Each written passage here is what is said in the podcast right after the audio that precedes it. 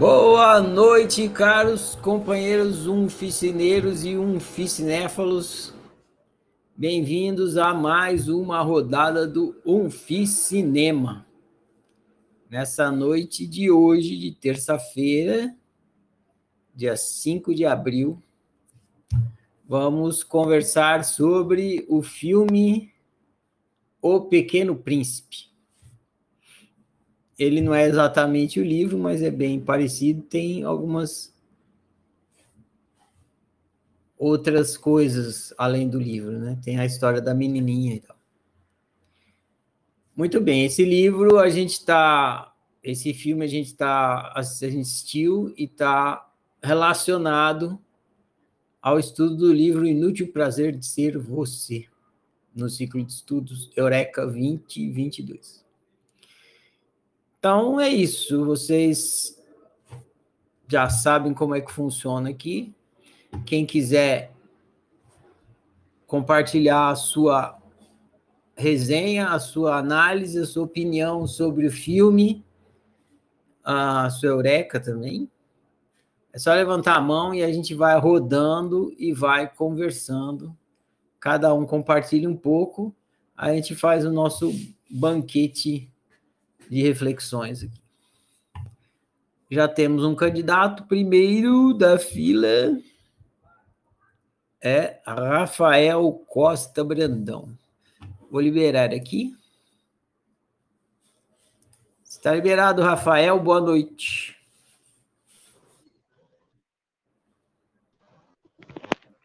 Estou aparecendo aqui. E... Boa noite, Ferrari. Tudo bem com vocês? É esse filme, é, a história eu já conhecia, né? Quando sugeriu, eu fiquei me questionando o que, que esse filme tem a ver com, com o livro, né? Inútil Prazer de Ser Você. Inútil Prazer de Ser Eu. Contextualizando para mim, né? Pegando o contexto do livro para mim. Aí eu fui assistir hoje. Fui assistir hoje o filme. E o interessante assim, só pegando assim um, um paralelozinho, ontem é, eu assisti um filme que, quando eu assisti o filme hoje, eu vi que o filme, os dois trabalharam a mesma métrica, que foi assistir ontem o Turma da Mônica Lições. Assisti o live action. É, assisti para desopilar e muito do que tinha no livro eu peguei também do filme do Turma da Mônica. E hoje assistindo o Pequeno Príncipe, é, quando, quando foi as primeiras cenas, a história da menininha, eu matei a charada porque que ele tinha a ver com o Inútil Prazer de Ser Você. Que, na realidade, o, o livro, como foi até conversado ontem, o foco dele é, é a questão do, da utilidade baseado no outroísmo. E o filme já começa assim, né? Com a história da. Começa com a história do aviador, né? O aviador sendo narrador. E depois a gente tem a menininha, a menininha anônima. Interessante que quase todos os personagens são anônimos, né? É como se fosse uma grande metáfora. Ou uma grande parábola. O Pequeno Príncipe é uma parábola. Quando eu disse que eu não entendi, porque o, o que eu me lembrava do Pequeno Príncipe, do livro, é a questão do cativar, né? A questão do cativar, tu te torna responsável por aquilo que cativa e tal. Relacionamentos. Só que ou essa versão agora encaixou dentro da questão da, da, da do viver, do, do, manter a inocência. E essa inocência está relacionada a não fazer as coisas porque o outro quer. No caso, começou lá até com os cartazes lá da escola, seja essencial, é, o que, que você vai ser quando crescer?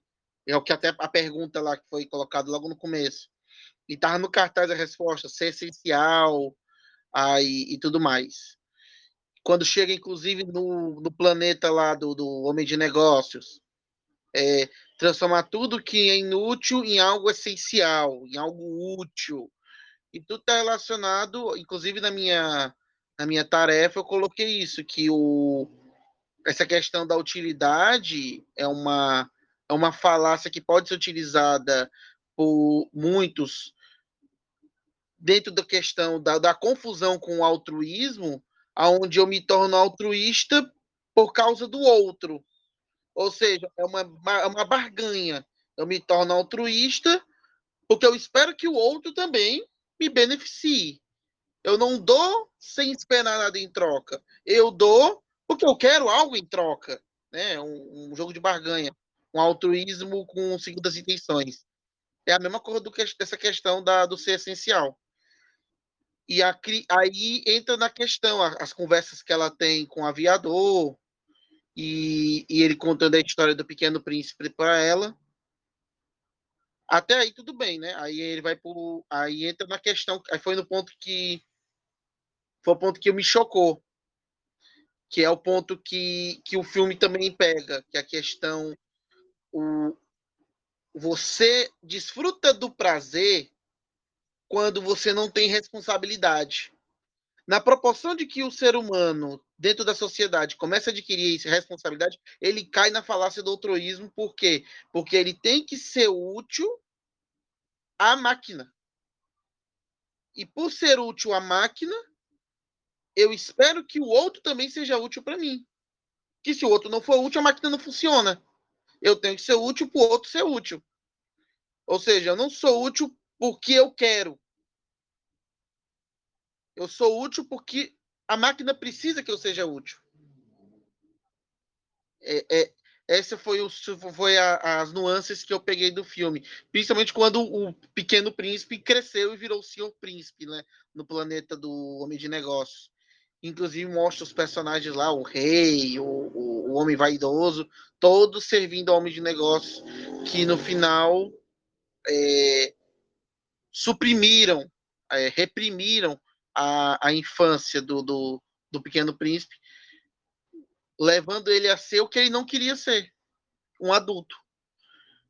Quando a menina libertou ele, ela foi liberta pelo aviador. E quando ela libertou ele de ter que fazer algo simplesmente pelo prazer de agradar o outro, ele foi liberto e voltou à infância. Então, é, são as nuances que eu peguei do filme, as, dentro do, do contexto do Inútil Prazer de Ser Você, e que no fim, é, viver para agradar o outro é uma escravidão. E você não desfruta de liberdade, que inclusive foram assuntos dos livros passados. Eu só posso ser livre de verdade se eu vivo, como até foi colocado, o sim para mim. Quando eu vivo de fato para mim. Quando eu vivo quando eu faço o que eu quero. Para muitos pode ser absurdo isso, mas só assim que a gente pode ser livre de fato. É isso, essas são as nuances que eu peguei do filme. Grato pela oportunidade. Boa noite a todos. Valeu, Rafael, bom demais. Boa abertura aqui, começamos bem. É, Tiago, a Natália levantou a mão primeiro, então vou. Ah, o casal 20 aí. Eu vou dar a vez para a primeira dama aqui e depois vai você, tá bom?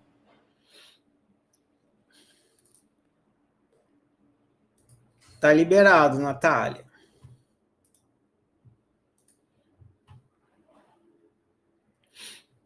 Oi, oi, oi, oi. E aí, Natália, tá bom? Peraí, eu tô, vou abrir o vídeo. Tá ouvindo? Estamos te vendo e te ouvindo. Tá, ok. É que eu não tô me ouvindo e nem me vendo, mas tá bom. É...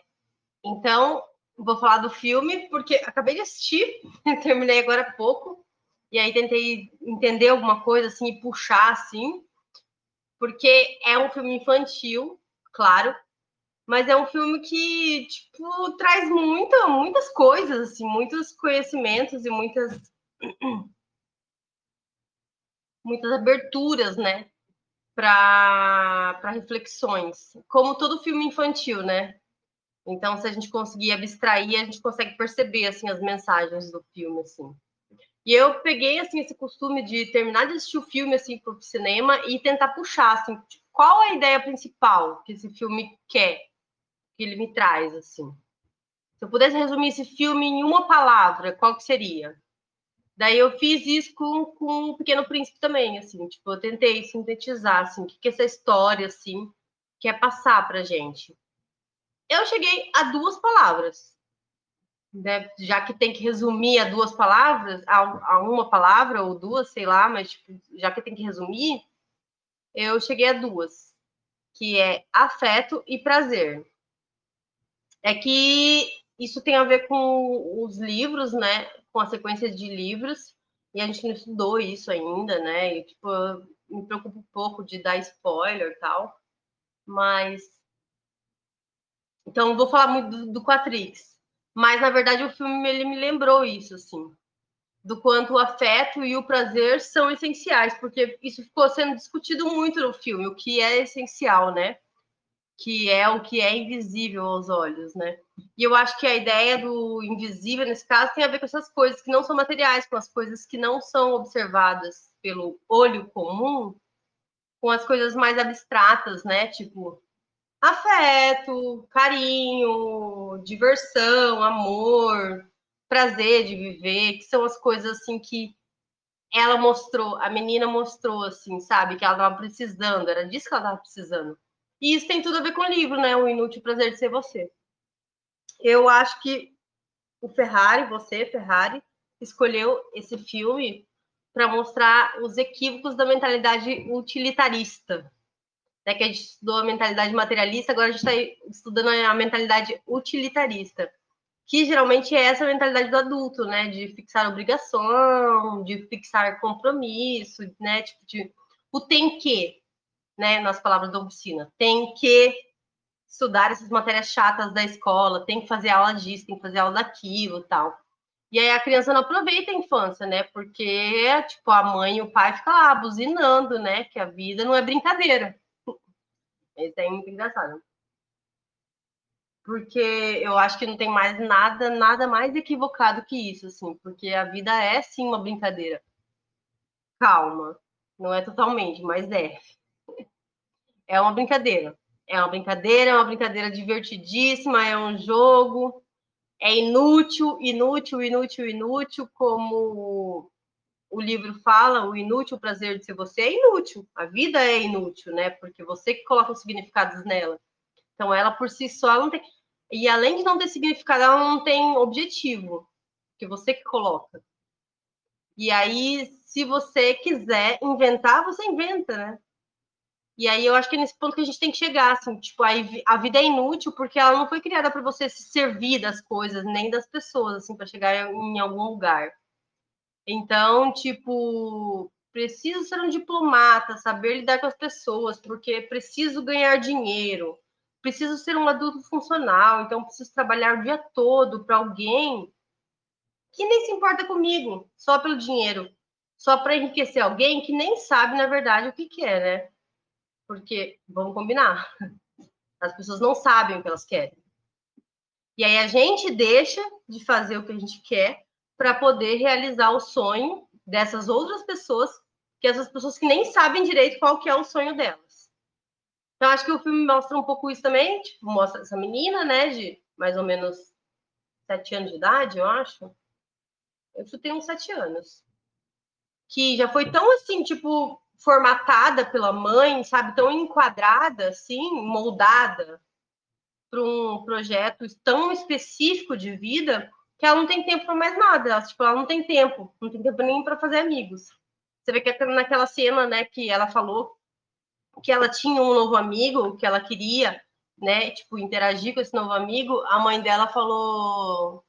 A mãe dela não foi autoritária, ela não censurou, ela só falou que, basicamente, ela falou que a filha não tinha agenda para isso. Tipo, tinha muitos horários para muitas coisas, então, tipo, não tinha horário disponível, né? Então, meu, tipo, é muito ridículo, né? E aí, puxando o gancho, né, com o livro, o que, que é esse projeto de vida, né? É o projeto que a sua mãe sonhou, o projeto que seu pai sonhou, e é o projeto que seus pais acham que é o projeto certo para você, né? Tipo, é muito absurdo, assim, você passar a vida inteira vivendo a vida do outro. E assim, se você passar a vida inteira vivendo a sua vida, você não vai descobrir quem você é, você não vai descobrir ainda assim, né? O resultado final disso tudo, tipo aquele grande mistério você não vai descobrir, porque eu acho que isso não é revelável, assim, né? E eu acho que isso é a própria graça da brincadeira.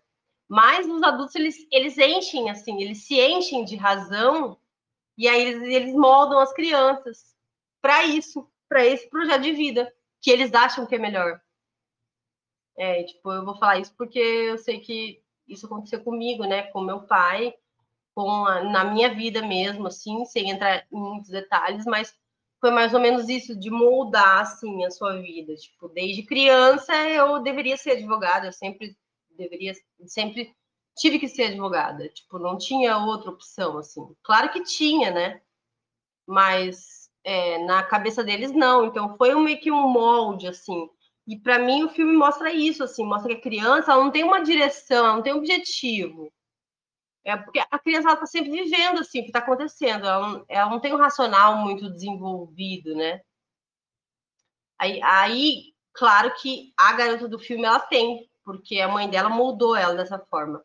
Mas a criança não, ela quer fazer, ela quer, tipo, ela quer se conectar com as coisas, com as pessoas, ela quer o vínculo, ela quer o afeto, ela quer viver aquilo que o momento proporciona. Então foi isso que a gente viu no filme, assim, tipo, a menina, ela ela descobrindo, ela se descobrindo nas aventuras, né? Se descobrindo como criança novamente, né? Deixando mais, sabe, esse lado das obrigações, do racional de lado e seguindo mais o coração, o sentir, a razão, né? O, o coração, o sentir e não a razão, né? Então, aí é isso mais ou menos que eu penso, assim, que volta nessa coisa do afeto, do prazer, né? Que o adulto, só que aí tem outro equívoco, né? Tipo, ah, eu vou ser criança, eu vou ser criança. Então, assim, ele não pode esquecer da criança, mas não dá para ser só criança também, né? Então, foi isso que eu acho que aquela cena trouxe, assim, de que o problema não é se tornar adulto, o problema é esquecer para mim, ficou meio subentendido, mas para mim essa coisa de esquecer tem a ver com isso, com deixar a criança de lado, sabe? Tipo, com ser só adulto. Então, você não pode também deixar de ser adulto, óbvio que você tem que ter suas obrigações, né? Tipo, sua rotina diária e fazer as coisas que você precisa fazer para chegar naqueles objetivos. Porque também sem objetivo não tem como viver. Só que precisa ter aquela coisa de diversão, é, e esse é o resultado final, sabe? Você tem que entender que esse é o seu destino. Destino no sentido de, tipo assim, é, o objetivo da vida é esse, sabe? É esse ser. Que essa, essa é a coisa que não tem utilidade, que é, a, é o, inútil prazer de ser você. Mas, claro, né? Precisa de um equilíbrio também, né? Porque não dá para ser criança 24 horas por dia, né? Mas dá, a gente vai balançando essas coisas aí. Enfim, e eu acho que é isso, assim, falei bastante, mas é, penso que é isso. E é essa minha resenha. Valeu, Natália. Grato pelo compartilhamento. Vamos seguir aqui na nossa rodada de compartilhamentos. É, Tiago, você é o próximo, depois Valquíria, depois a Cid, tá bom? Então. Tiago, seu microfone está liberado. E aí, pessoal? Boa noite. Boa, Boa noite, Tiago. Vai que vai. É, vamos lá. Esse filme ele é muito rico, muito completo. Cada cena tem um simbolismo tem um significado, tudo que acontece, ele é muito encaixadinho, muito redondinho. Dá para ficar falando do filme inteiro. Cada momento do filme tem alguma coisa para a gente comentar. Então, com certeza, eu vou deixar alguma coisa de lado. E tem tanta coisa que eu nem planejei direito, o que, que eu vou pegar, assim, porque dava para pegar muitos detalhes. É... Ainda bem que eu nem comecei, porque daí várias pessoas já falaram algumas coisas. Ah, bom, a, na, a história acompanha né, essa menina que está num momento decisivo, né, de, de entrar numa escola, e essa escola é muito simbólica, né, no lugar de aprendizado, E normalmente né, é um lugar que você aprende a, o que você precisa saber para viver, né? Entre as que você precisa. E, e é, isso é um dos temas principais, né? Você, o que, que você precisa saber, né? O que, que é o importante na vida. E, e já tem umas respostas prontas, né? Dos adultos. A gente já nasce com várias respostas prontas. E a protagonista lá, a menina, ela já vem, ela já começa a história praticamente um clone da mãe dela, né? É, e tão clone, tão formatado que ela já tinha as respostas prontas para ser admitida na escola, só que as coisas mudam, né, com o tempo. Então ela estava tão formatada que ela não nem percebeu que, que mudou a pergunta. E ela respondeu exatamente o que ela achava que ela tinha que responder. E aí ela segue o plano de vida da mãe dela, né? Que está lá na parede. E outra, outro detalhe lá naquela parte é o contraste das casas, né? Da casa que ela mora com a mãe dela, com a casa do vizinho. A casa que ela mora com a mãe dela toda quadradinha, parece uma caixa, né? Toda com cores frias, chata, não tem nada de, de bonito, de, de interessante. E a casa do senhor lá é, é super mal cuidada, só que ela tem uma personalidade, né? Ela mostra muito dele muito autêntica. É, e já um momento simbólico ali é quando a hélice do avião dele invade a casa dela, né? E derruba todas as coisas do quadro, do plano de vida da menina. Então ele chacoalha o plano de vida da menina e derruba tudo. E ali eles começam uma relação, né? E ele é um crianção, ele não cuida da aparência dele, não cuida da casa, o carro dele, tudo mal funcionando, pneu furado e tal, porque ele é super pro lado da criança, né? Ele não faz muito das obrigações, né, de adulto. Ele não cuida desse lado tanto, mas ele é um ele é importante para trazer esse equilíbrio para a vida da menina que estava tá muito pro outro lado, né? É, e é engraçado durante a história do Pequeno Príncipe que ele visita outros planetas, né, de, que são habitados pelos adultos, outros mundos, outras realidades, né, e os adultos sempre trazendo, né, explicando o que, que eles acham que é importante para eles. Tem aquele cara que tem o chapéu, que ele quer ser admirado, e tem o cara que é o, o rico, né, que quer comprar as estrelas e fica contando quantas estrelas tem e o plano deles, o que eles acham importante, o que eles acham certo, não faz nenhum sentido pro príncipe. Ele conclui assim, os adultos são estranhos, né? Porque ele tenta entender, mas por que que isso é Por que que isso é o certo, né? E na verdade é isso que que a história fala, que não tem um certo, nenhum plano é faz sentido o plano de vida da mãe não serve para nada também. Tem a sua utilidade de conquistar certas coisas, mas para que serve tudo isso no fim das contas? Eu fiquei perguntando o que, que tinha naquele livro que o professor dá para os alunos no colégio lá na cidade, ele coloca para a menina ler, que é o essencial né, da vida, o que, que, que você precisa saber. É, e o resultado disso, que a gente vê na cidade, é um monte de gente trabalhando, um monte de gente acinzentada, né? Fazendo só o trabalho, o pequeno príncipe lá sendo faxineiro, super não realizado na vida dele. E o que, que é o, esse essencial, né? Que é tão importante e se sacrifica tanto por ele. Parece que é só ficar vivo, né? Então você não faz nada que seja fora disso. E aí você perde tudo, porque como eles concluem, é o que é importante é invisível, né? E que é a, a filosofia contrária do da cidade, que é totalmente materialista. Então eles destroem todas as coisas que têm algum significado invisível e transformam coisas utilitárias, que nem eles destroem a bicicleta e transformam em um monte de clips. que são úteis no escritório.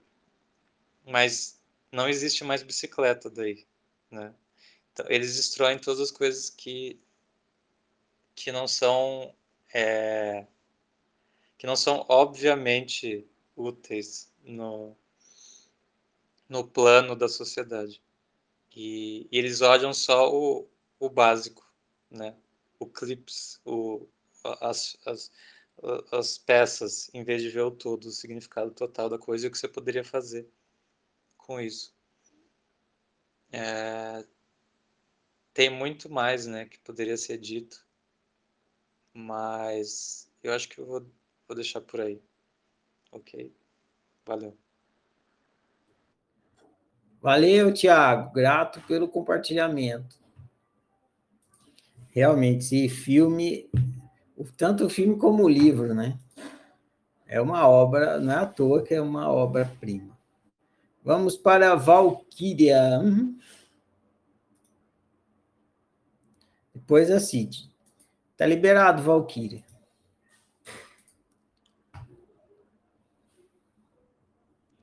Boa noite. Olá, Valkyria. Boa noite. Vou ajeitar só minha câmera aqui. Bom, é, eu, eu achei que esse filme, eu vi assim uma, um, um segmento desse, né, dessa, da essência do filme com o filme anterior, né, Clube da Luta. Por quê? Porque quando a gente não se aceita, né, quando nós estamos fragmentados, nós buscamos nas coisas e nas pessoas um sentido, para a vida. E na maioria das vezes, nós ficamos nas coisas sem se dar conta que estamos buscando um sentido. Às vezes a gente fica sem saber que está buscando sentido ali. E eu vi na história do Pequeno Príncipe isso, né? Que ali no seu universo particular tinha a rosa, a rosa dele, a sua unicidade, né? ele e ele se desentendeu com ela e foi buscar em outros universos outras rosas.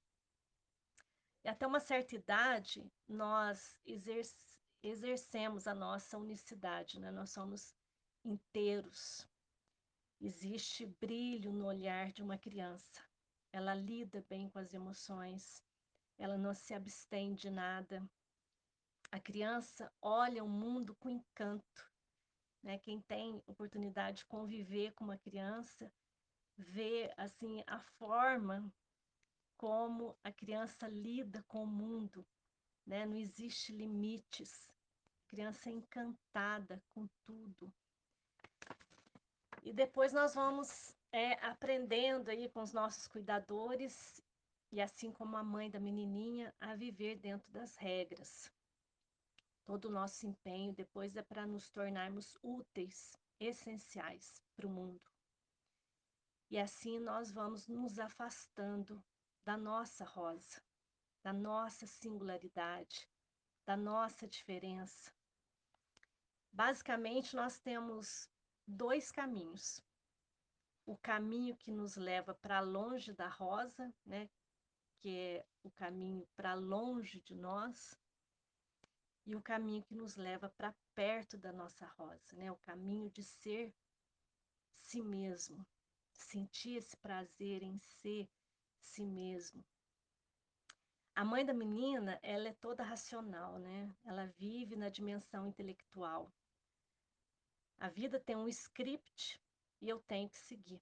Né? No filme ela fala do, do plano de vida, ela vive somente na dimensão espaço-tempo, que é esse esse plano material, só que nós enquanto seres nós somos atemporais. Ou seja, o sim para mim é a sintonia, né, entre as dimensões.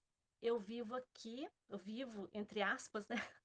Eu estou aqui experimentando na dimensão é, espaço-tempo, mas o meu limite não é esse. Né? Eu, eu, eu tenho uma,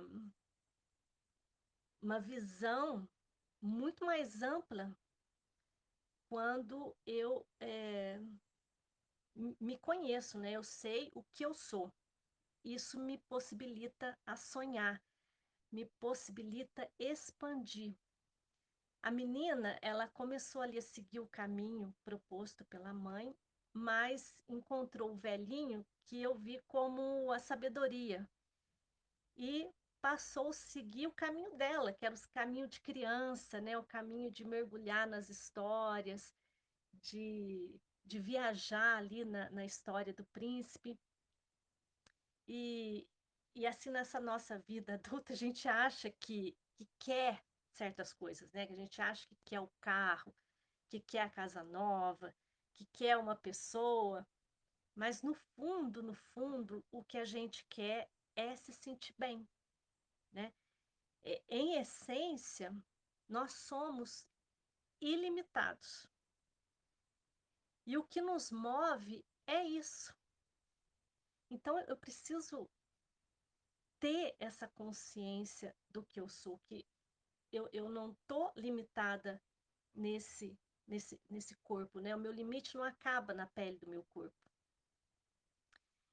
E, e como a gente se afastou da nossa natureza, a gente, a gente foi para o mundo. É, é, um, é um movimento de ir em busca de. Né? Pode-se dizer que nós evoluímos.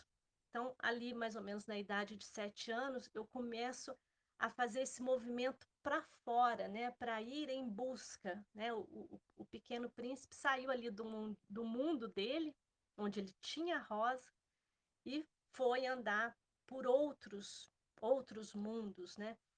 Foi eh, fazendo esse, esse movimento de ir em busca de algo. E, e nós precisamos, precisamos fazer este caminho de volta. Só que o mundo material está a todo momento gerando estímulos, né? Alguns desses estímulos têm a ver comigo, outros não, porque a forma como eu lido com esses estímulos foi moldada por outras pessoas ou eu não aprendi a lidar. A nossa criança interna nada mais é do que um cérebro, né? Não existe uma criancinha interna, existe um cérebro que não tem a capacidade de racionalizar, que é, é eu esqueci o nome, mas tem é, muito parecido com o cérebro reptiliano para eu dizer sim para mim, para eu sentir prazer em ser eu, eu preciso saber lidar com as minhas emoções. Existe um momento de eu me permitir né, ser a sonhadora, mas também existe um momento é, de eu explicar para essa criança, para esse cérebro, né, como lidar melhor com certas emoções. Precisa existir o adulto, né, porque na maioria das vezes a gente cresce em estatura, mas continua agindo como uma criança, mas não uma criança desse lado sonhador, mas a criança birrenta, a criança que quer do jeito dela, que não entende, né? Então, é, eu acho que, que é preciso ter um equilíbrio que nós vamos adquirindo aí, é, mas o mais importante também é se reconhecer como único, né? Ser a sua autorreferência, cultivar a sua própria rosa. Porque neste equilíbrio entre o adulto e a criança em nós, existe a nossa natureza, né? O nosso jeito de ser, o, que é nosso, que é único, né? Que precisa ser respeitado. E, e, não, e, e assim, não é que, que tem algum problema, né? De, de ir em busca das coisas que a gente quer é que se a gente vai só em busca, né, se fica nesse movimento de querer ter as coisas e tudo, a gente fica nesse nesse saco furado, né? Você vai colocando, colocando, colocando, colocando coisas, mas nunca se sente preenchido, porque o que vai dar essa sensação de preenchimento é estar bem consigo mesmo, né? Exercer aquilo que nós estamos aqui para ser, a nossa particularidade, a nossa unicidade. Então, é, esse filme, para mim, mostra essa tanta a, a, parte sonhadora da criança, mas também import, a importância de ter o adulto ali junto com a criança, que no final do filme mostra a mãe com a menina. Eu cheguei a pensar, assim, em um certo momento, que não existia a menina e a, né, a, a mãe, que seria um personagem só, mas foi bem representativo do adulto com a criança, esse, esse diálogo entre, entre as duas. E é isso. Valeu, Valquíria. Grato pelo compartilhamento. Vamos prosseguir aqui na nossa rodada de compartilhamentos. É... Próximo é a Cid. Tá liberado, Cid.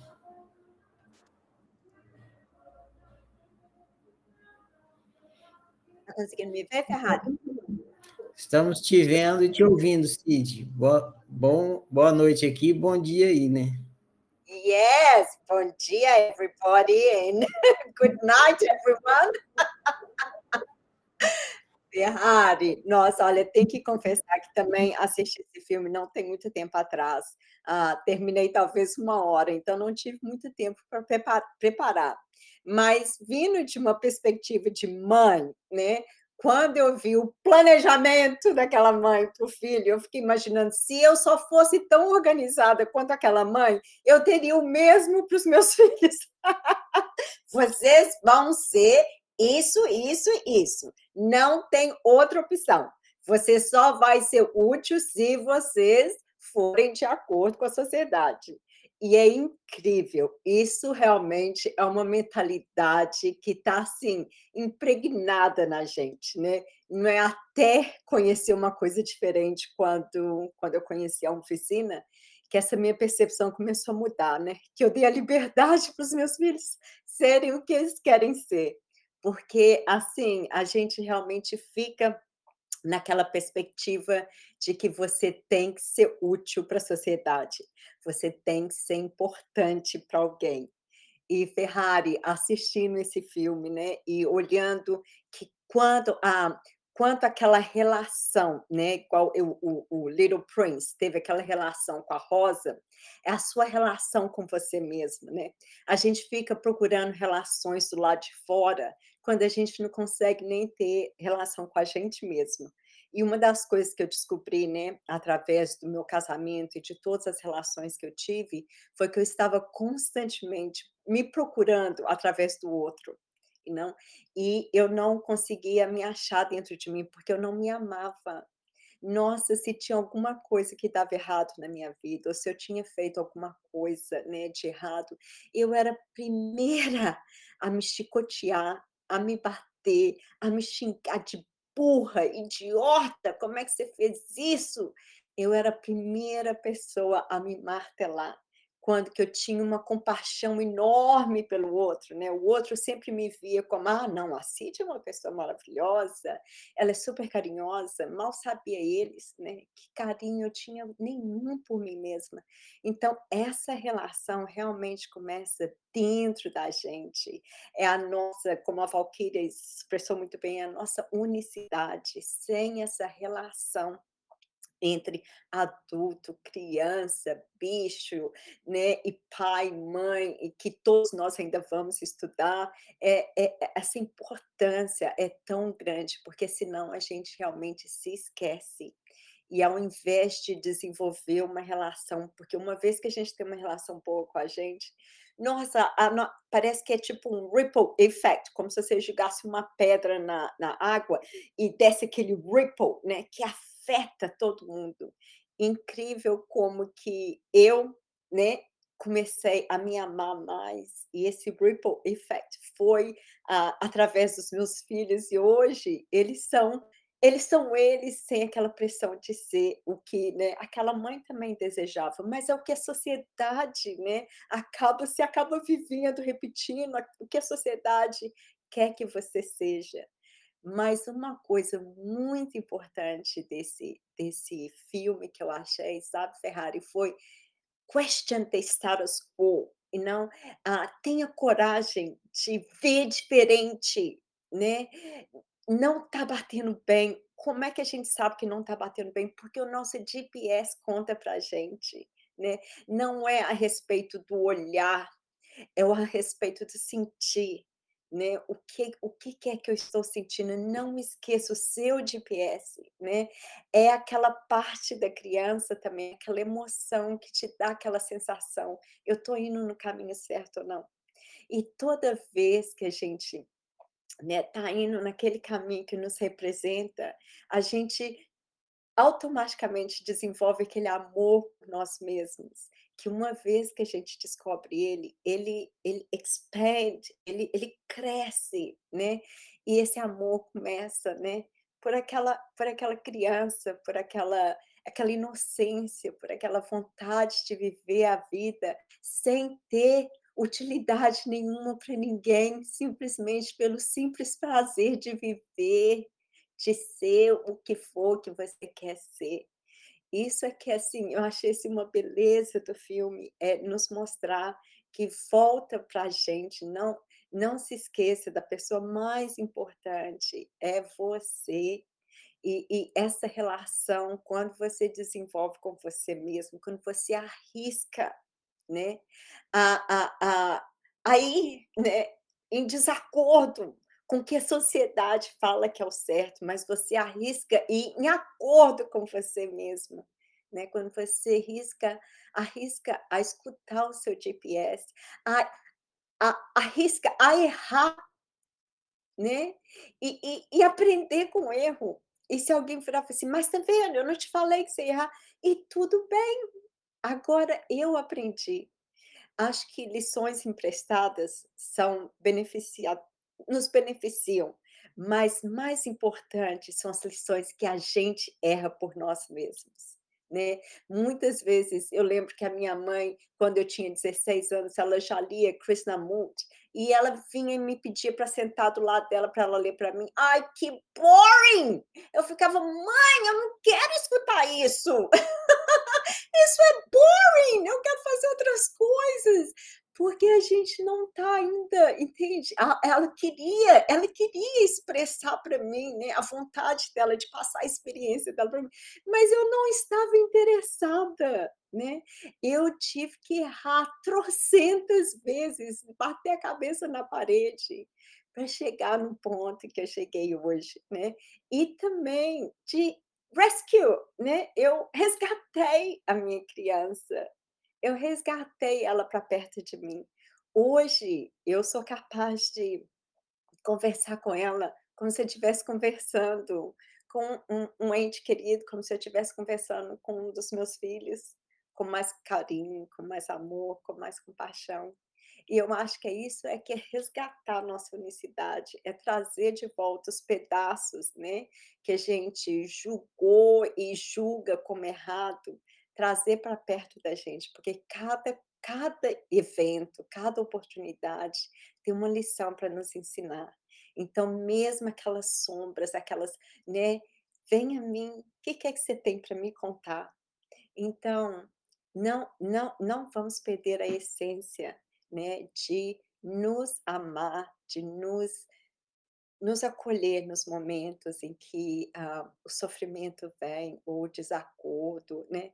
E, e, e vamos ter a coragem de fazer diferente, porque se a gente sente diferente, é porque é o caminho certo.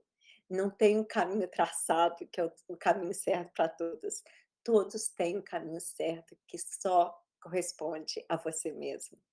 Hoje, Ferrari, eu dei essa liberdade para os meus filhos serem o que eles querem ser. E vindo de uma mãe, você nem não imagina como isso é maravilhoso.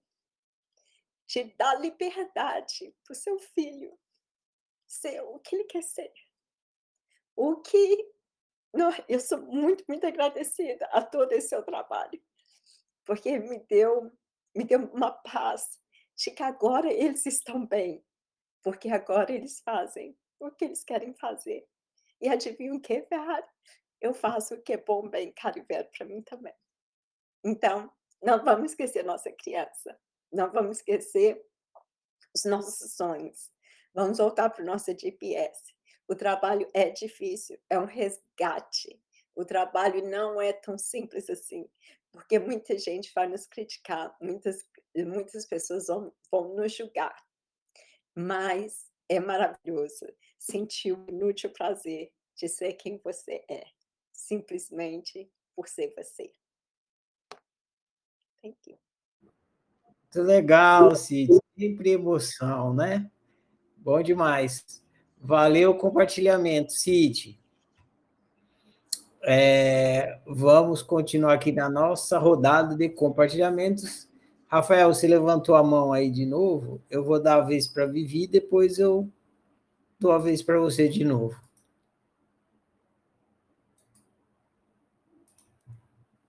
Vivi, seu microfone está liberado. Oi, gente. Olá, Vivi. Ai, então, eu estava chorando aqui também, antes, junto com a, com a Cid. Chorei du- durante o filme. Ai, quantas reflexões. Meu Deus. E vou segurar aqui para não chorar de novo. Então, eu escrevi aqui que meio que o filme já começa mostrando bem a percepção de mundo que a criança tem com o desenho, né? Da, da jiboia come um elefante, da cobra come um elefante. Eu ri muito, assim, eu não, não, não lembrava bem desse início. O filme ele é bem extenso, ele é bem reflexivo, então vai jogando muita coisa ali, é muita coisa para pegar. E aí, esse início, quando eu olhei, eu digo, nossa, bem, bem típico assim de criança. O desenho lá eu não, não lembrava. E a criança vai e mostra para os adultos, né? E aí fica aquele diálogo deles lá, e os adultos ficam tentando encaixar a criança em alguma coisa. Mas, meu senhor, através do desenho, já pensando lá no futuro da criança. E aí eu analisando, eu digo, caramba, não é por mal, é no automático mesmo da ignorância de, de tudo. Nossa, eu refleti demais aqui, eu olhando para meus filhos. Nossa. Mas enfim. Aí, outra coisa que eu ri é que a criança fica explicando, né, para os adultos e falando, nossa, como que o adulto não entende uma coisa que tá tão óbvia? E aí eu vi que às vezes eu aqui com as crianças digo, nossa, como que você não tá entendendo? Eu já expliquei várias vezes. Eles olham para mim e digo, eles não conseguem entender conforme eu tô explicando. E aí, quando eles vêm me explicam a visão deles, realmente faz sentido na cabeça deles. Mas na minha, eu fico assim, ó, tipo, a minha filha, por exemplo, ela tem mania de pegar tudo quanto é coisa e picar. E aí, o que que eu enxergo? Sujeira. E aí eu vou perguntar pra ela, o que que você tá fazendo? Aí, na cabeça dela tá um restaurante, assim, com milhares de coisas. Eu, nossa, eu, tipo, eu tomo muita bomba dos meus filhos, porque geralmente eu tô no automático, eu, assim, meu senhor, como é que eu pude me transformar numa adulta, ainda uma adulta dessa, assim, da chata, de cagar regra pra caramba. Ai, olha, eu respirei fundo, assim, e chorei de ver quando que começou. Sei lá, e olha que eu adoro brincar, eu adoro jogar, eu adoro me divertir. E aí fica essa confusão interna que é punk. Mas enfim, eu sei que eu, eu ri assim de ver a percepção mesmo do que a criança tá fazendo e o que ela vê, e, e eu vendo o que eles estão fazendo, que é totalmente o contrário do que eles estão fazendo.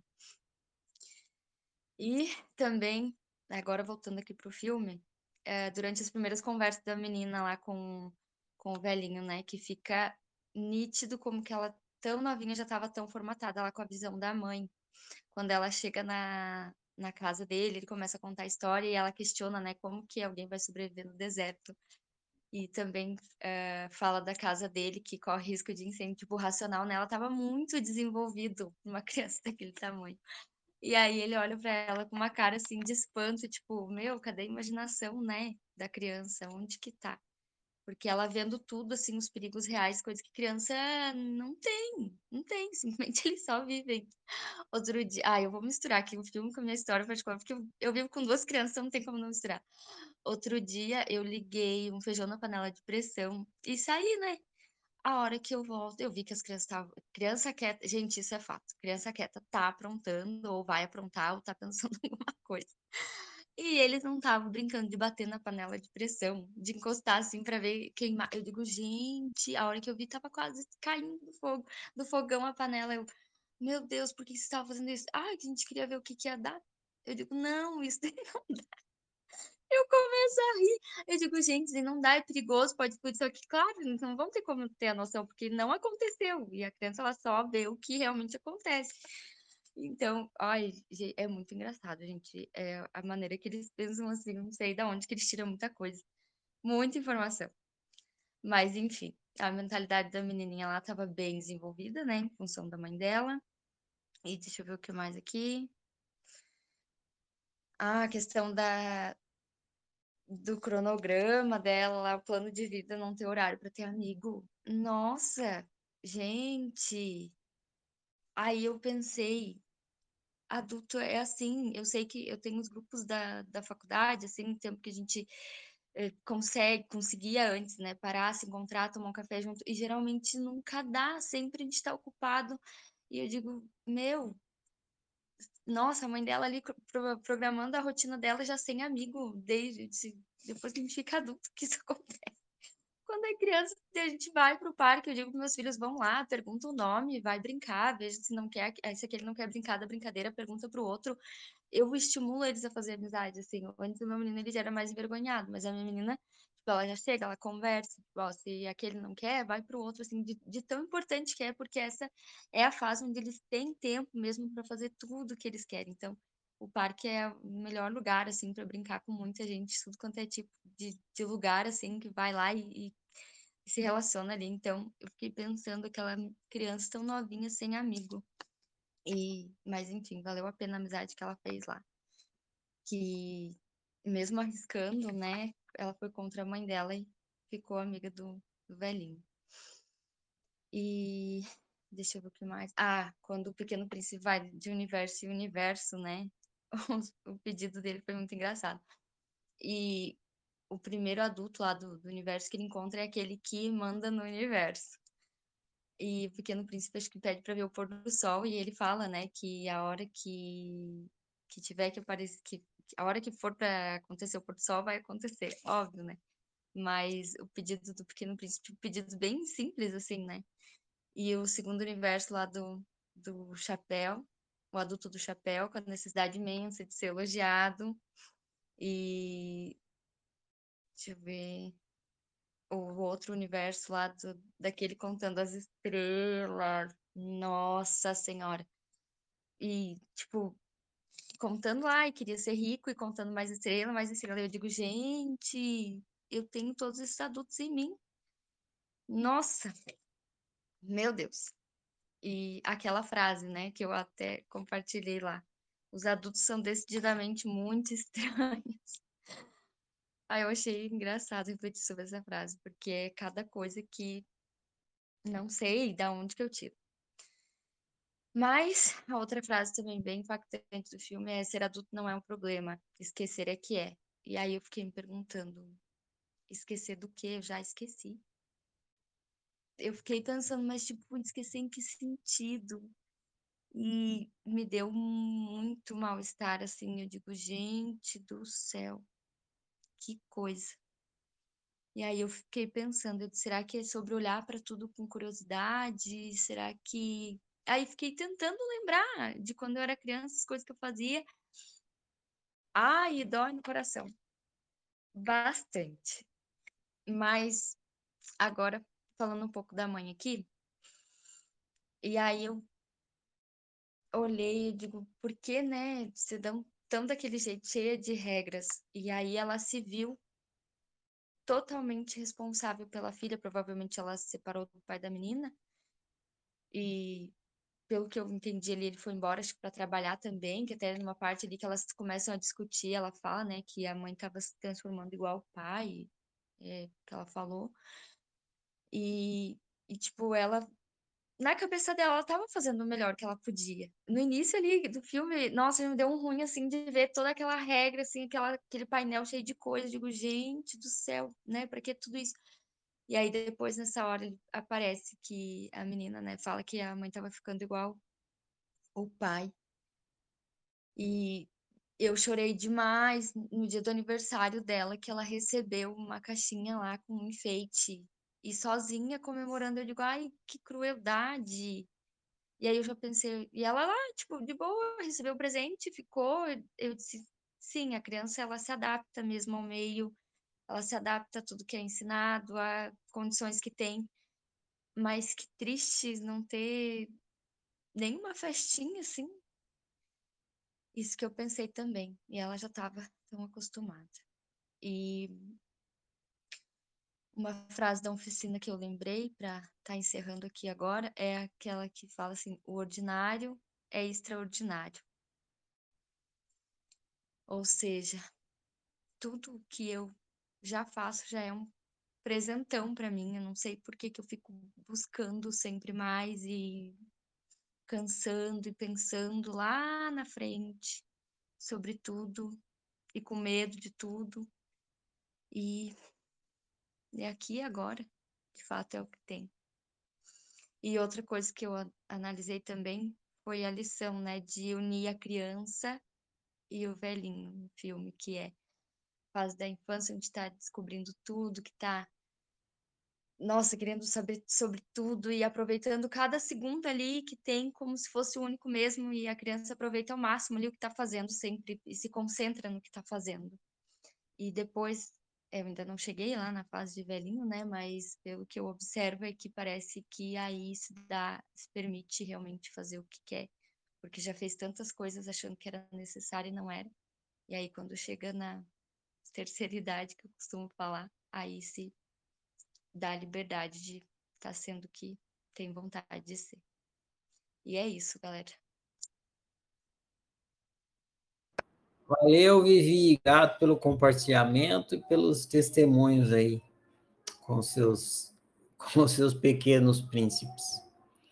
É, Vivi, quando os seus filhos quando seus filhos estiverem mexendo na panela de pressão, aquela que está assim, prestes a explodir, os caras batendo, você toca essa música aqui para eles, ó. Vou botar aqui para você.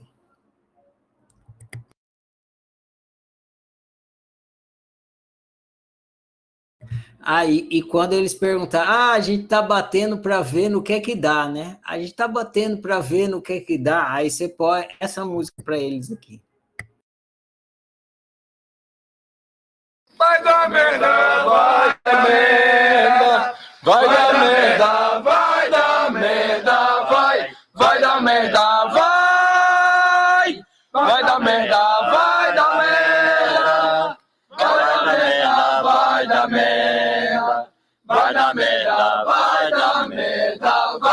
vai dar merda, vai, vai dar merda, vai, dar merda.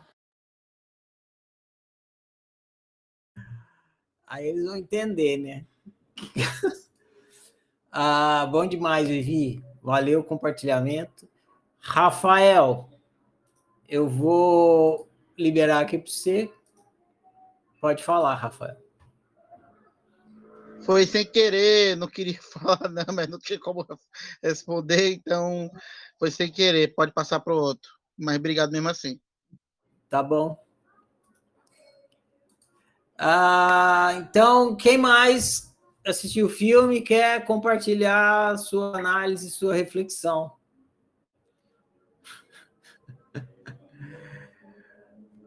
Vai dar merda, vai dar merda. Adoro essa música. Ai, a Ana Kelly. Vai lá, Ana Kelly. Uhum. Boa noite, Ferrari. Boa noite a todos. Boa a princípio eu fiquei pensando, que filme confuso.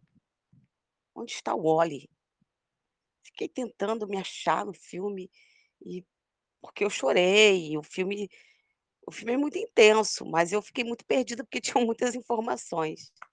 Aí agora ouvindo todo mundo, eu fui me localizando, né, dentro do filme. É, eu, apesar de uma infância conturbada e violenta, eu tive o inútil prazer de ser eu quando eu era criança, porque eu adorava brincar e estudar. E por mérito, por eu estudar muito, meu pai sempre deixava eu brincar com o cachorro, com a galinha, não importa, dar banho nos porcos, mas eu brincava muito. E hoje eu estava ouvindo a minha linha do tempo para eu poder fazer o meu diário, então eu recordei e então juntou tudo, foi perfeito, né. Recordei algumas lembranças da infância boas, né, e na hora do filme eu pensei: "Que bom que eu tive, né, o inútil prazer de ser criança", e eu brincava muito, muito, muito. Eu não fui muito podada, porque eu já me podava por ver meus irmãos apanharem, eu observava e eu sabia que não era para fazer aquilo que ia dar merda. Então, eu não fazia já não fazia, né, automaticamente eu seguia as regras para poder não apanhar. Mas eu podia brincar muito, por fazer menos merda, porque a última sofre menos. E o que eu vi que aí eu fiquei analisando, eu fiz isso com meu filho, como é que foi? Eu sempre mandei ele brincar muito. Brinca, brinca, estuda, faz o seu dever, aprende, depois vai brincar. Aí eu falei: "Ah, legal, que bom que eu fiz isso", né, fiquei analisando que agora já tem 16, já tá grande, já era. E o filme ele passou o principal a principal mensagem para mim foi não esquecer eh, quando eu fiz terapia, a terapeuta falou: "Não leve a vida tão a sério". Comprei o livro, mandou eu comprar o livro e tudo para eu poder ler esse livro. Inclusive meu filho pegou esse livro recentemente para ler, achei engraçado demais, ele pegar esse livro para ler, porque ele tem muito de mim, né, de eu sou muito correta, tem que ser tudo muito certo, eh, tudo é organizado, mas eu adoro brincar, adoro dançar, sorrir, fazer arte, eu apronto, ainda apronto umas coisas assim, eu morro de rir, e isso me faz um bem, porque eu não esqueci completamente de como é bom ser criança, apesar que as lembranças boas também vêm as lembranças ruins, que é aonde vem o meu sofrimento, né.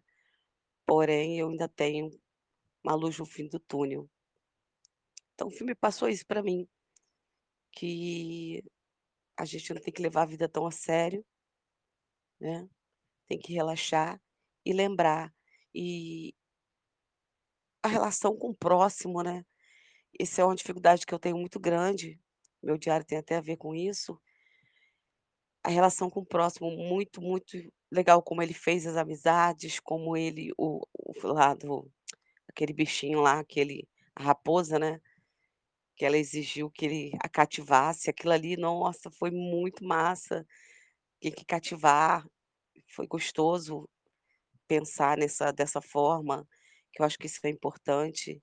O amor, né, que está dentro, o se o sentimento o mais importante é o sentimento, é o que a gente sente, porque o que a gente sente, a gente reflete fora, né.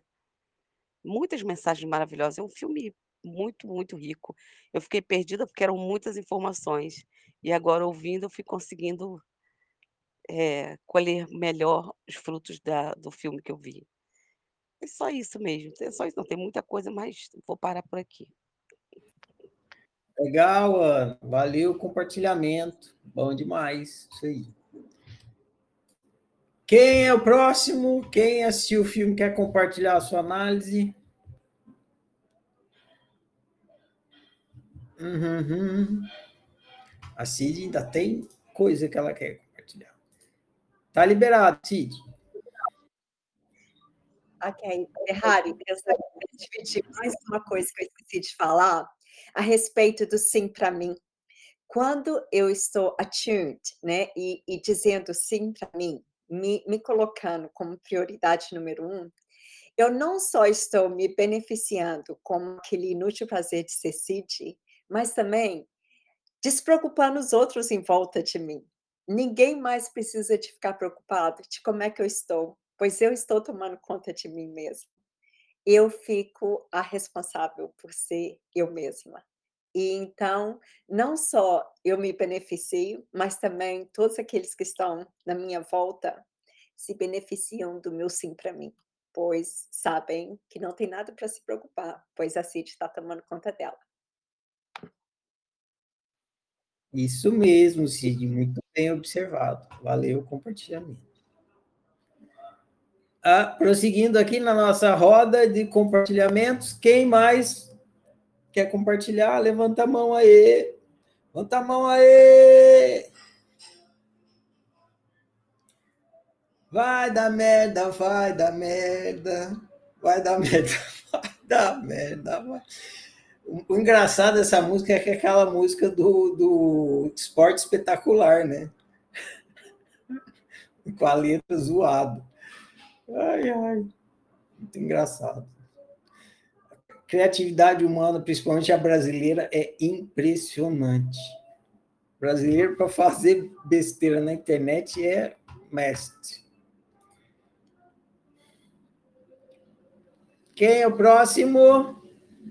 Ninguém? Dou-lhe uma. Dou-lhe duas. Dou-lhe três. Então, vou eu aqui dar o meu é, feedback, falar por que, eu indiquei o filme, né? E compartilhar um pouquinho. Ah, devo dizer que eu, excepcionalmente, devido à correria que eu estou aqui, é, não assisti o filme. É, não, eu já assisti, né? Mais de uma vez, está na memória e tal, mas eu, eu sempre assisto no domingo para ficar pensando a respeito e eu nesse domingo não deu para assistir não. Mas o filme está na minha cabeça aqui, e o motivo de eu ter indicado ele também tá vocês já observaram o motivo de eu ter indicado ele. É um filme que trata da questão do utilitarismo. E lá no Inútil Prazer de Ser, a gente está é, estudando, esteve estudando sobre a mentalidade utilitarista.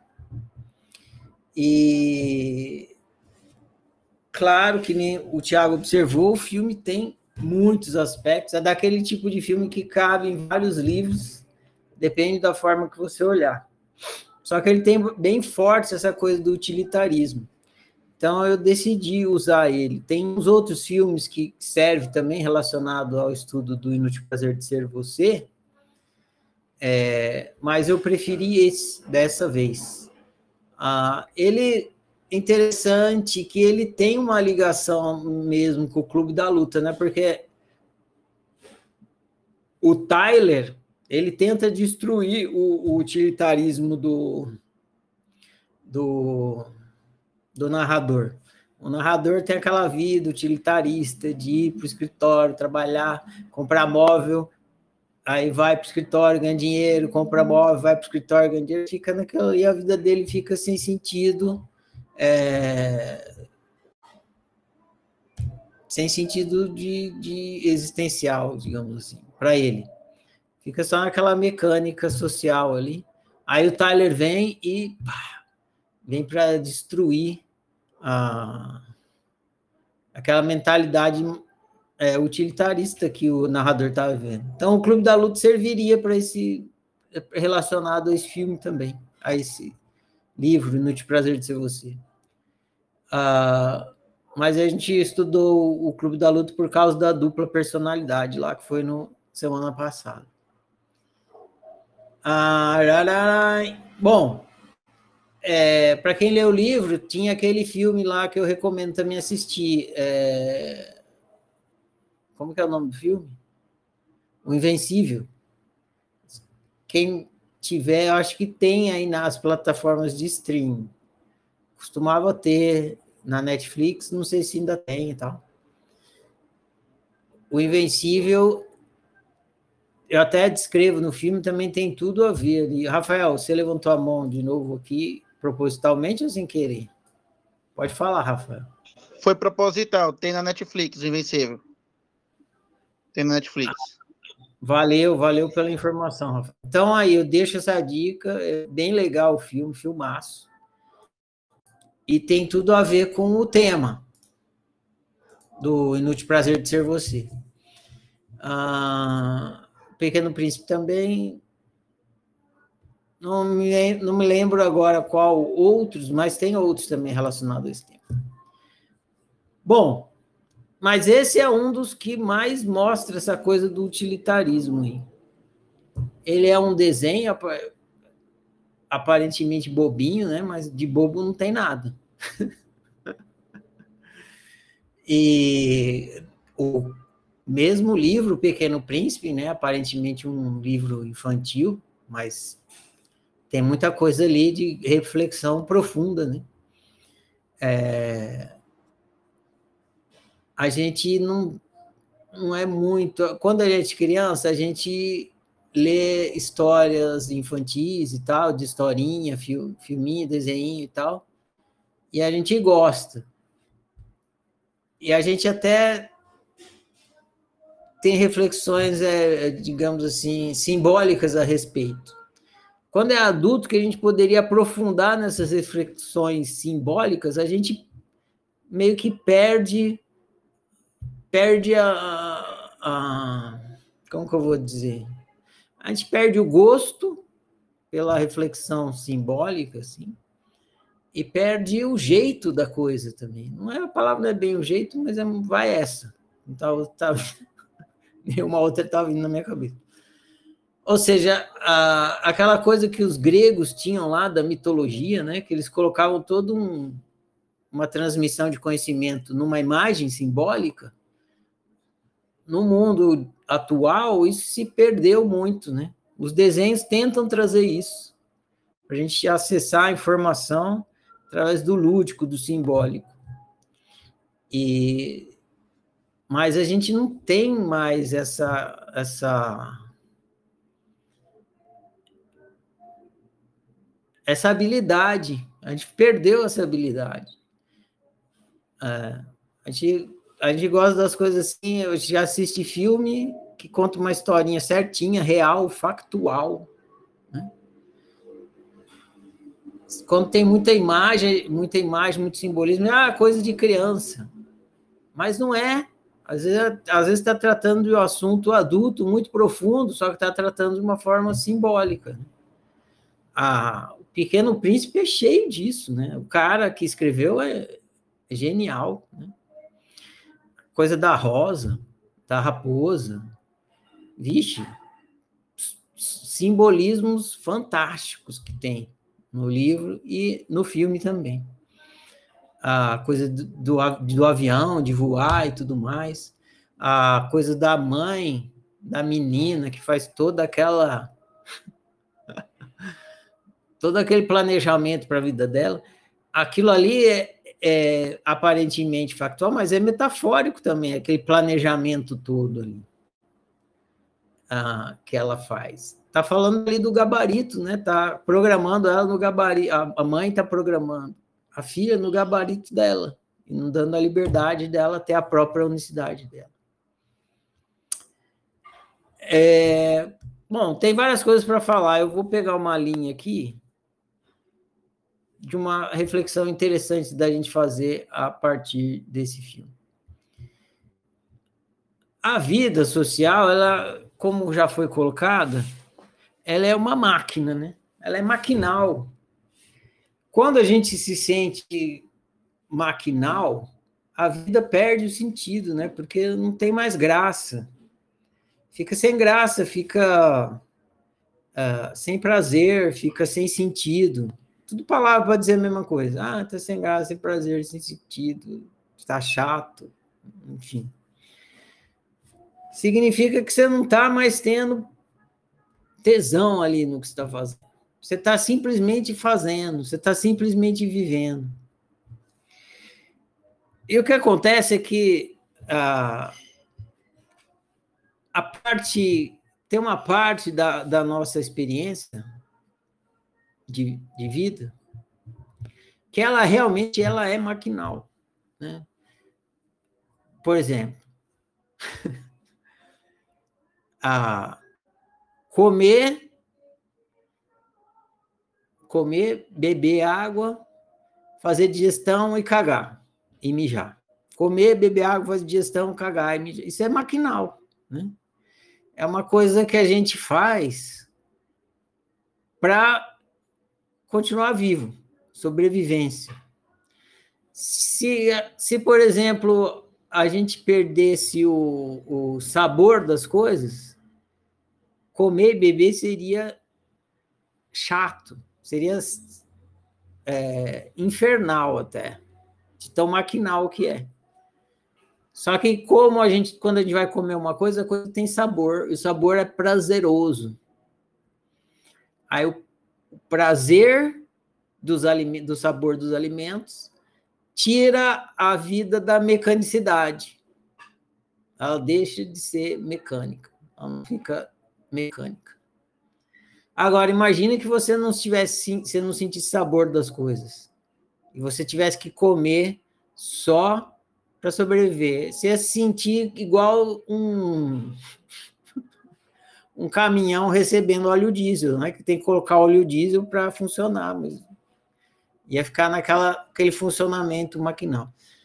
Ou seja, o aspecto de sobrevivência da, da nossa experiência humana e não só nossa, né, de todos os seres que estão ali vivendo é, num, numa experiência de sobrevivência, é maquinal, é mecânico. Né?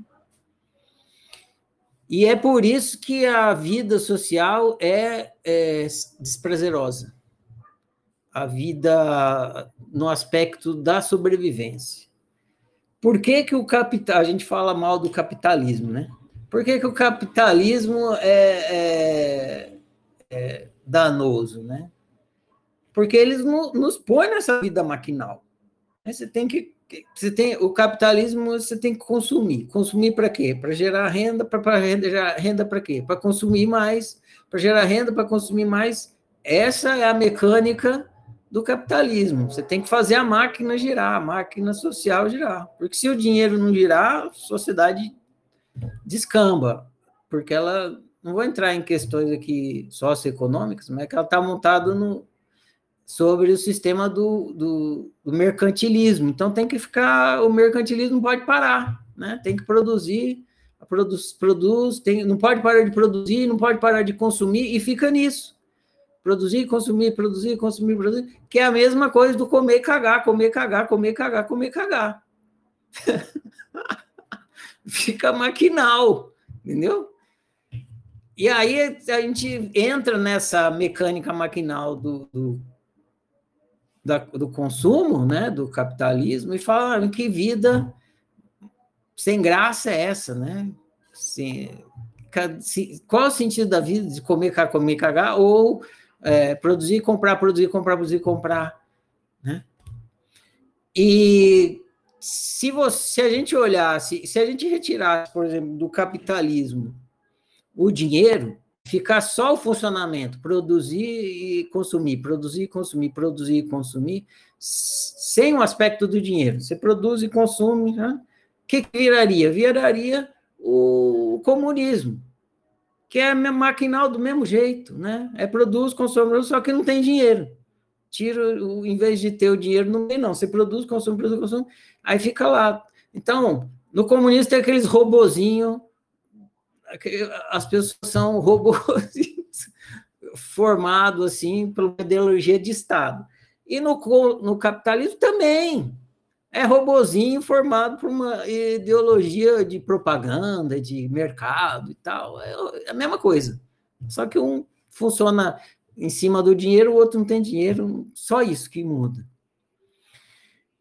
E nos dois a vida fica maquinal. E qualquer outro sistema que tiver de, de vida, assim, vai ser maquinal do mesmo jeito. Lá os índios, tá? os índios, vão lá. E os índios também, eles têm que comer, cagar, comer, cagar, comer, cagar. Se eles só comer, cagar... Vocês vão lembrar desse comer, cagar para sempre, né? Se, se, eles só, se os índios só comer cagar, comer cagar, a vida vai ficar maquinal e chata.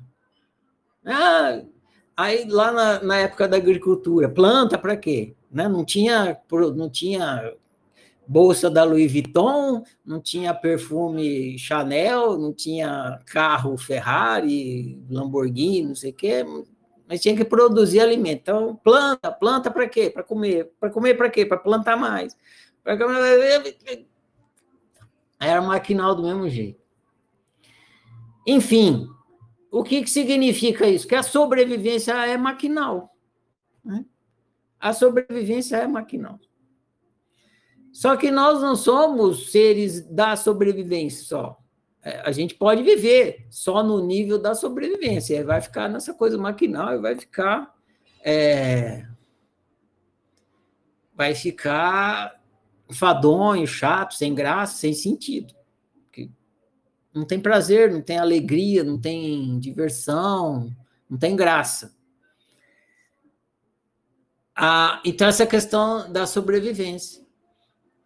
E o prazer mesmo não está na sobrevivência. Na sobrevivência não existe prazer, alegria, nada disso. Na sobrevivência existe a necessidade de você continuar vivo. Por isso que é maquinal e mecânico. E o prazer está no viver e não no sobreviver. Você está lá só com a mentalidade na sobrevivência, você fica no utilitarismo, não tem jeito. Se você olhar para a educação que você dá para os seus filhos ou que seus pais deram para você, você vai ver que por trás dela tem uma preocupação é, é, fundamental, que é eu tenho que deixar meu filho apto o suficiente para ele sobreviver. É, se for lá na, no, nas tribos indígenas, que não é uma cultura é, como a nossa, erudita, não sei o que lá, eles vão criar os filhos deles do mesmo jeito, né? O, os pais dos do, os índios vão educar os indinhos para quê? Para os indinhos sobreviver. Então, todos, todo pai vai tentar dar ao seu filho competência suficiente para ele sobreviver, para ele continuar, porque o pai não vai ficar para sempre, o pai vai morrer, o filho vai continuar, o filho tem que conseguir sobreviver. Então, toda cultura é isso, o pai vai educar. É, é, o, o, eu chego a imaginar que quando o filho arranja o primeiro emprego, quando o filho se estabelece, eu não não sei disso. Eu sei disso como filho e não como pai, porque nunca tive filhos. Mas é, como filho e observador da, da, do comportamento humano, quando o filho se estabelece, eu acho que o pai fala a palavra que o man, tem um mantra. Tem um mantra que o pai fala quando o filho se estabelece. O mantra é ufa. Quando o pai percebe, os pais, né? Quando os pais percebem que o filho está encaminhado, que ele já tem o emprego dele, que ele consegue ter uma profissão, que ele tem, vai conseguir, se ele perder emprego, ele arranja outro, que ele vai conseguir sobreviver, o pai fala: ufa, ufa. Por quê? Porque antes do ufa, o pai está preocupado que o filho vai morrer. Ele não vai sobreviver. Porque o índiozinho lá na selva, ele está na selva. E se ele não souber sobreviver na selva, ele vai morrer. E a gente, na sociedade civilizada, também está na selva, só que é a selva da civilização. Selva de pedra, é a mesma coisa. Eu, os nossos pais são os índios preocupados com a gente na sobrevivência na selva da civilização, na selva de pedra. Então, a mãe lá do, da, da menina estava fazendo isso. Ah, natural. Que mãe não vai fazer isso? Mano, que... que, que pai que não vai né, tentar capacitar o filho para sobrevivência, né? Porque é mais fundamental. Vamos supor que o filho quer ser uma, o, o, pai do Michael Jackson. Ah, eu quero ser dançarino. Eu gosto de citar o Michael Jackson, que é um grande talento. Ah, eu quero ser dançarino, pai, não sei o quê. Ué, filho, tudo bem, é legal, você, canta pra caramba, mas se você morrer de fome, você não vai conseguir ser dançarino. Então você precisa primeiro encher o bucho. Eu tenho uma música é, chama Porquê, da Muvuca Musical, que fala uma frase que minha mãe falava muito para mim. A música fala assim. É, tem uma Ouvi dizer que a cabeça é o universo, é o reverso, a cabeça. Ouvi dizer que a cabeça é o universo, é o reverso, uma cabaça de neurônios. Caleidoscópio, a fada do Pinóquio.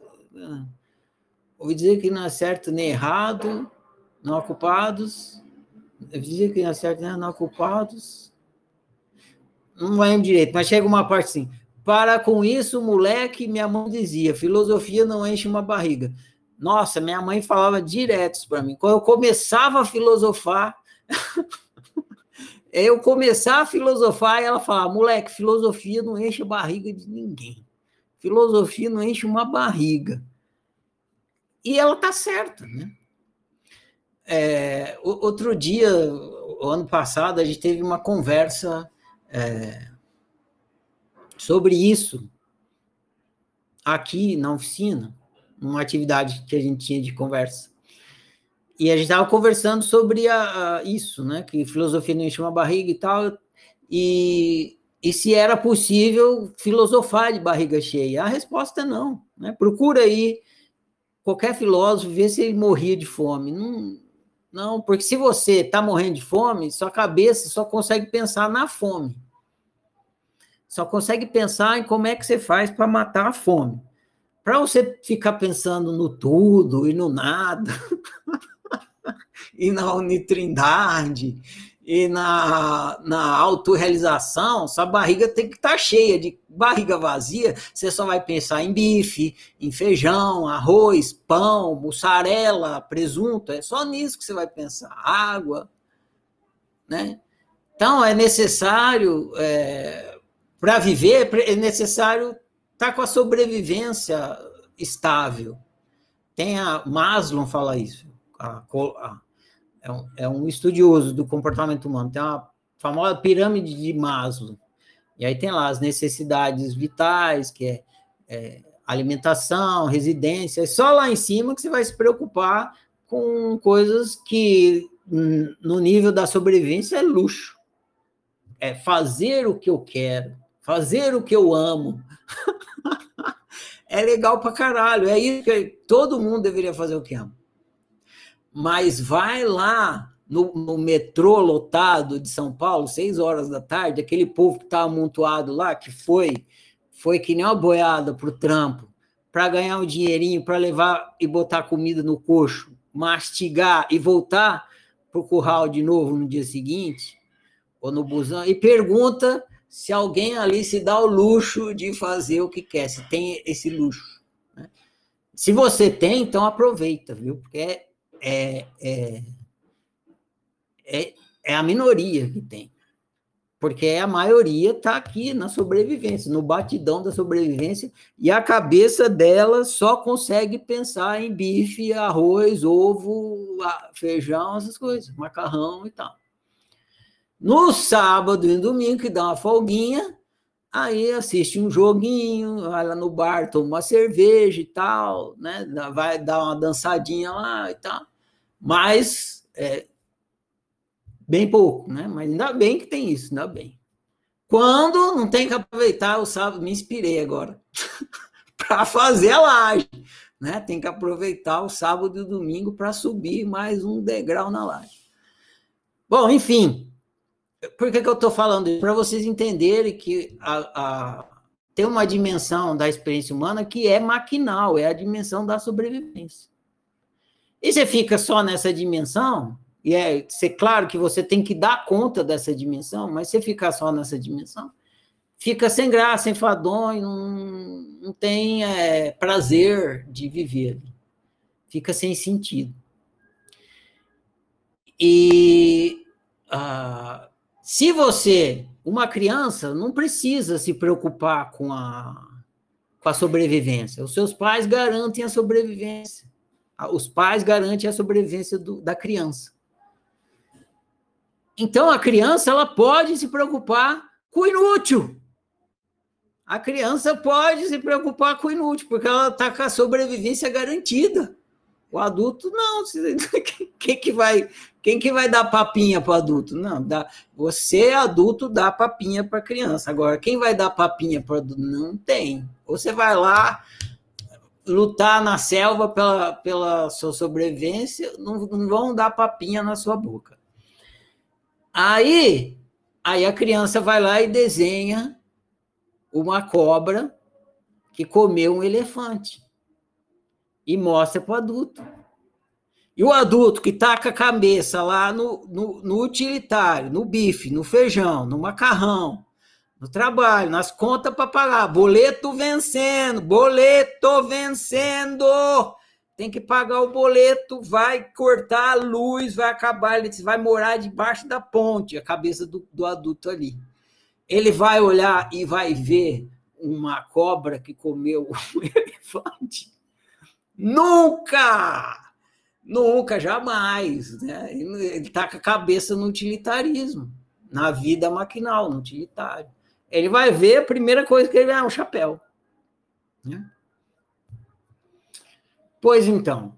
Então há que se resgatar, e claro que a gente vai ter que lidar com essa parte de sobrevivência, porque se a gente não sobreviver, não vai poder dançar igual o Michael Jackson, mas uma vez que a gente lide com isso, a gente vai então resgatando é, a nós mesmos, o prazer de viver, o inútil prazer de ser você humano na sua vida. Por quê? Porque no, no fim das contas, dessa vida, só se leva a vida que se leva. Então, você está nesse maquinal achando que lá no fim você vai pegar aposentadoria e daí você vai viver?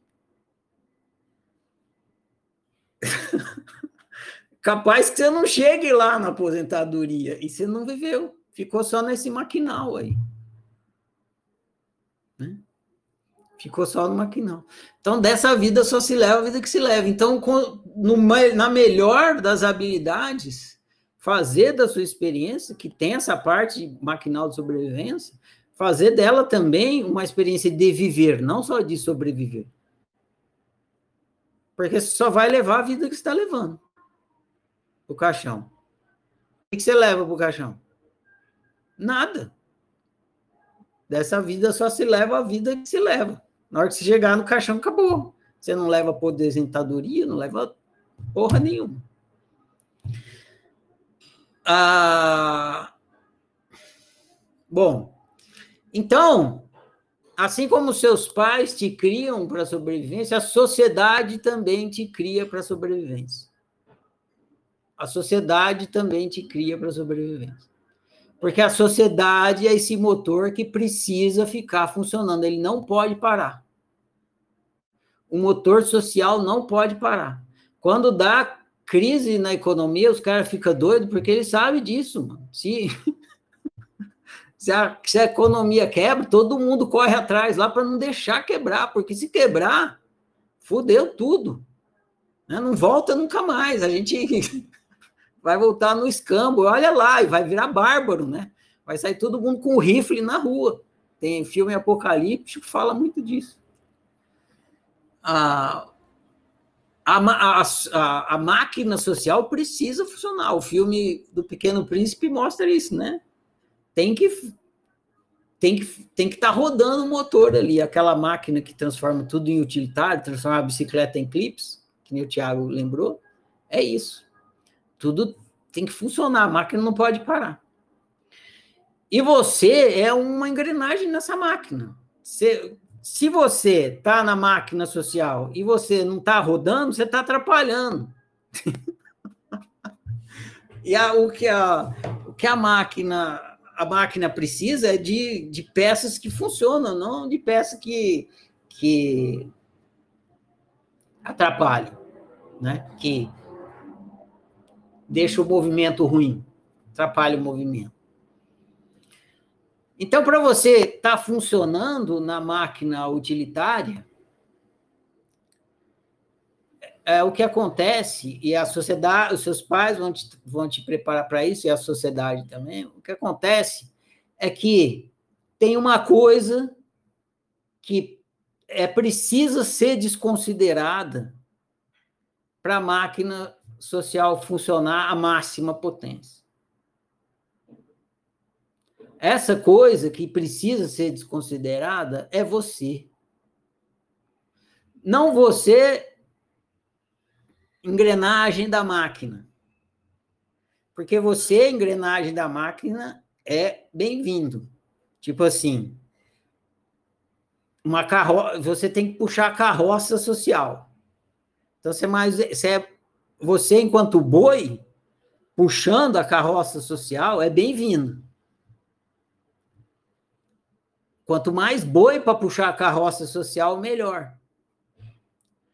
Só que para puxar a carroça social, você tem que ser um boi e não você. Se você for um indivíduo, aí você vai ter vontade própria, você vai ter o que você gosta, você não gosta, tem coisa que você vai achar certo, tem que você achar errado, aí você vai já você já vai ser um boi que vai começar a reclamar. Não, que a gente já puxou essa carroça faz cinco horas, nem parou para beber água.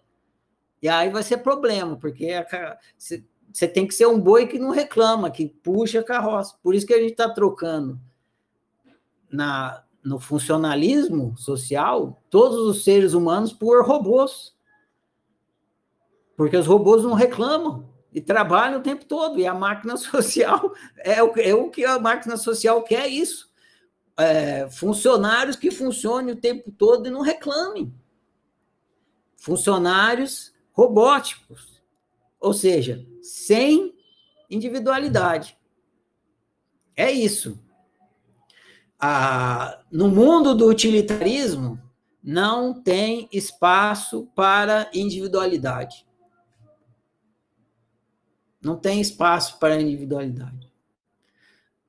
Ou, no mundo do utilitarismo, tem espaço para uniformidade. Tudo igual. Tudo boi puxando a carroça, tudo é, engrenagem na máquina, todo mundo andando para lá, agora tudo, é, todo mundo igual, todo mundo uniforme, massa, boiada, pum no mundo utilitarista. É isso que importa ao mundo utilitarista, a máquina social. Individualidade não importa. Aliás, individualidade é um problema. Individualidade atrapalha o funcionamento da máquina social. Então, a individualidade deve ser, ela é descartada e não estimulada. Né?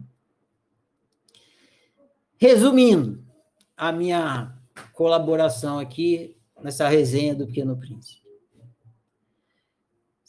E a, o pequeno, no Pequeno Príncipe, a individualidade é simbolizada pela rosa. Esse é o meu palpite, porque é, metáfora, o escritor, põe a metáfora lá e você se vira para entender se é ou não. Ele não, não tem no fim do livro assim, a rosa significa a individualidade. Não tem, né? Que nem livro de palavra cruzada, que você vai lá no fim, tá a resposta lá.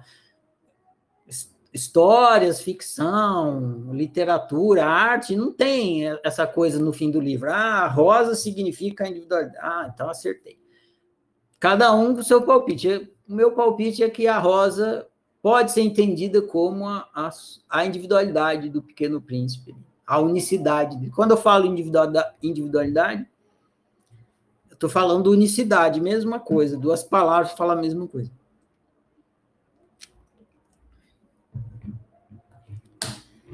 Então, ele tinha que cuidar da unicidade dele ali. Então, resumindo aqui, o que eu dei essa volta aqui para falar é o seguinte: o, o, a mentalidade utilitarista e a, a, a funcionamento utilitarista social, ele não está interessado na sua unicidade, na sua individualidade. Está começando a ficar um pouco, né? Está mudando um pouco.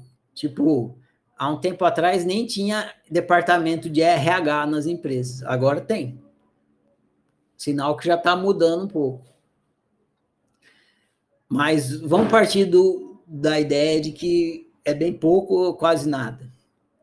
Então, a mentalidade utilitarista, como ela tem que fazer a máquina da sobrevivência acontecer, a individualidade atrapalha isso, então, quanto mais boi para puxar a carroça, melhor não está interesse na sua individualidade. Então, se você não cuidar da sua rosa, ou seja, da sua individualidade,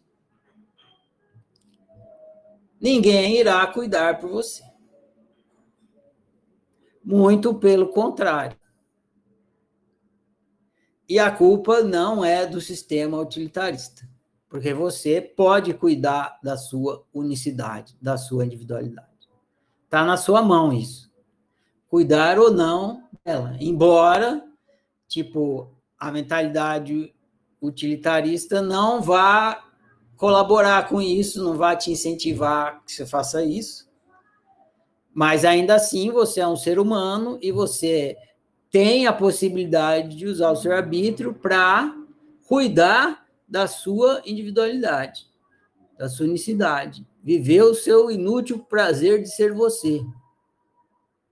E se você não fizer isso, esquece, porque a única pessoa que poderia fazer não está fazendo, nenhuma outra vai fazer e nem consegue fazer. Não tem essa possibilidade de alguém cuidar da sua individualidade por você, senão você, porque ninguém tem acesso ao seu GPS, né? que é quem o instrumento que você deve usar para cuidar da sua unicidade. Então, se você quer não ficar só no viver utilitarista e, e, e trazer, colocar no, na sua experiência humana, não ficar só na sobrevivência e ir lá e viver mesmo, e aproveitar a sua experiência humana e usar ela para autorrealização, usar ela para explorar o seu potencial, ou você faz isso, ou não será feito, não vai acontecer. O filme O Pequeno Príncipe mostra como a sociedade utilitarista é essa máquina de moer carne lá, igual no, no, no vídeo do Pink Floyd, né? As criancinhas andando lá e caindo no moedor de carne. Então foi por isso que eu indiquei esse filme. É, poderia falar de uma outra perspectiva aqui, mas vou ficar nessa e vou parar por aqui. É, bom demais. Agradeço a colaboração de todos na compartilhamento de suas análises aqui. Essa foi apenas a minha e explicando por que, que eu indiquei esse filme. Eu vou colocar uma pergunta lá na, no canal da oficina amanhã, para a gente esticar essa conversa. E terça que vem a gente volta aqui para conversar sobre um novo filme, dessa vez é, relacionado ao livro Ego Game. Bom demais, gente. Bom como sempre. Boa noite a todos. Prossigamos.